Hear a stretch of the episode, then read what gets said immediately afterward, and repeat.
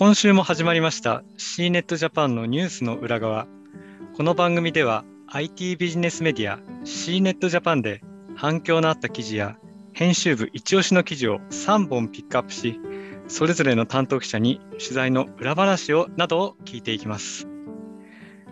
今回進行を務めますのは、シーネットジャパン編集部の佐藤和也です。そして、編集長の藤井さんにはですね、紹介側として参加していただきます。また、編集部から加納さんと北川さんとともにお届けいたします。それではお三方簡単に自己紹介をお願いしたいと思いますので、まず藤井さんから。はい、よろしくお願いします。編集長の藤井です。えー、今日はですね、佐藤さんのモデレーター楽しみにしてます。よろしくお願いします。はい、えー、それでは加納さんお願いいたします。予算関連を担当しております加納です。よろしくお願いいたします。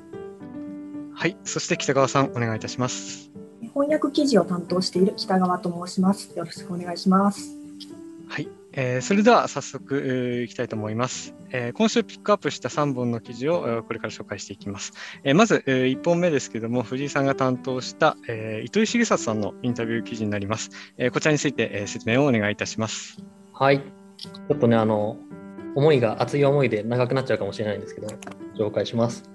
えーと、もうあの、はい、誰もがご存知の糸井重里さんがですね、あのほぼ日の学校という、えー、例えば万葉集とかシェイクスピアみたいな、まあ、そういうあの古典をですね、えー、そういったまあ作家さんとか編集者の人から対面で学ぶものを、えー、2018年からですね、開講していたんですけれども、まあ、あの土井さんはですね、もっとこうたくさんの人に、えー、老若男女の方にこう聞いてほしかったんですけれども、まあ、あのどうしてもこう本が好きな方とか、そういった、えー、ちょっと専門性のある趣味の方ばっかりがこう集まってしまっていることにですね、え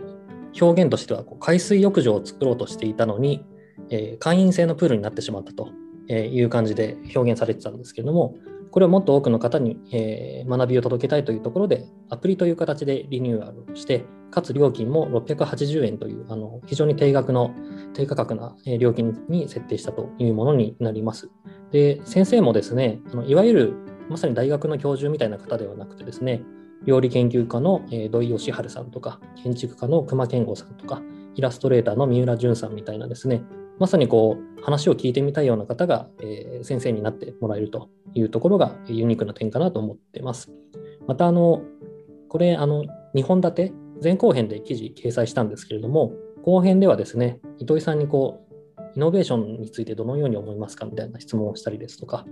あとこうテクノロジーについてどう思いますかという質問をしたんですけど、まあ、糸井さんはですねイノベーションについてはこうつまらないということに対して非常に敏感であることが条件ではないかという話をされていたりして、まあ、糸井さんならではのこう言葉遣いでの、えー、例えだなというところで、えー、すごくこう、なんでしょう、感心した、感動したというこう記憶が、えー、あります。はい。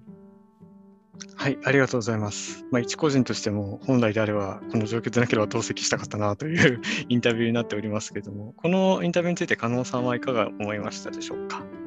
とですね、ずっと第一線で活躍している糸井重里さんが、なぜ今学校に取り組んでアプリという形で発信しているのかの背景が大変よく理解できました。記事の中で古典を自分たちの力にしたかったというコメントが出てくるのですが、シェイクスピアなどの古典を共通言語として使えるのはすごく羨ましくて素敵な世界だと思いました。その世界を実現するために試行錯誤していく様子や、周りの方とチームを組みながら課題を解決していく過程は新規事業や企業を考えている人たちに向けてとてもいいアドバイスになっていると思います。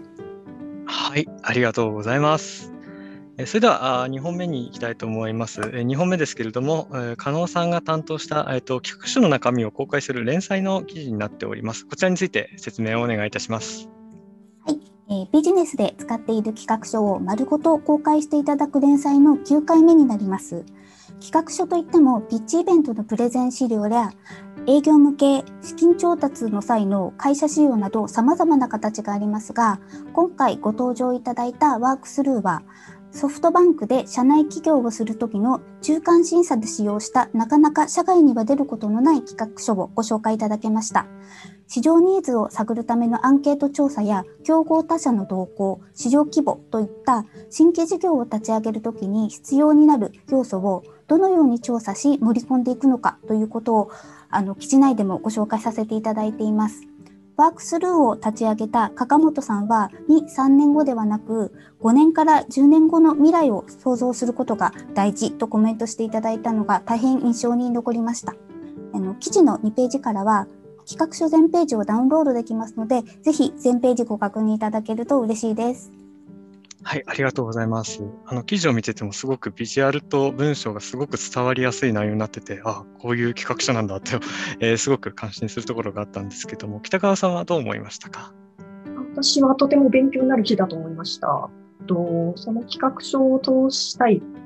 えー、通したいという、えーと、状況にあたって、まあ、どうやって説得力を持たせようとしたかっていうことと、その工夫が、えーと、どういうふうにプレゼン資料に反映されているかっていうのがとてもよく伝わってきます。でスライド一つにつき言いたいことを一つに絞るとか、あとは原稿は作らずに、まあ、言いたいことだけ決めておいて、その分あの10回以上は投資で練習するとかっていうことが書いてあって、あの非常にこれからプレゼンを仕事する人にあのお手本になりそうな記事だと思います。あとは、あの、個人的には、えっ、と、このチームであれば、この企画を通せるっていうことを伝えるために、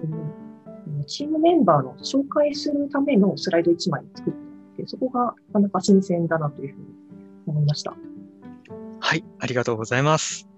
そして、えー、と3本目になります、えー。3本目は北川さんが担当しました、えーと、ピンタレストでの減量に関する広告を全面に禁止,、えー、禁止にしたという記事になります。えーと、こちらについて説明をお願いいたします。これはあの写真共有型の SNS であるピンタレストが、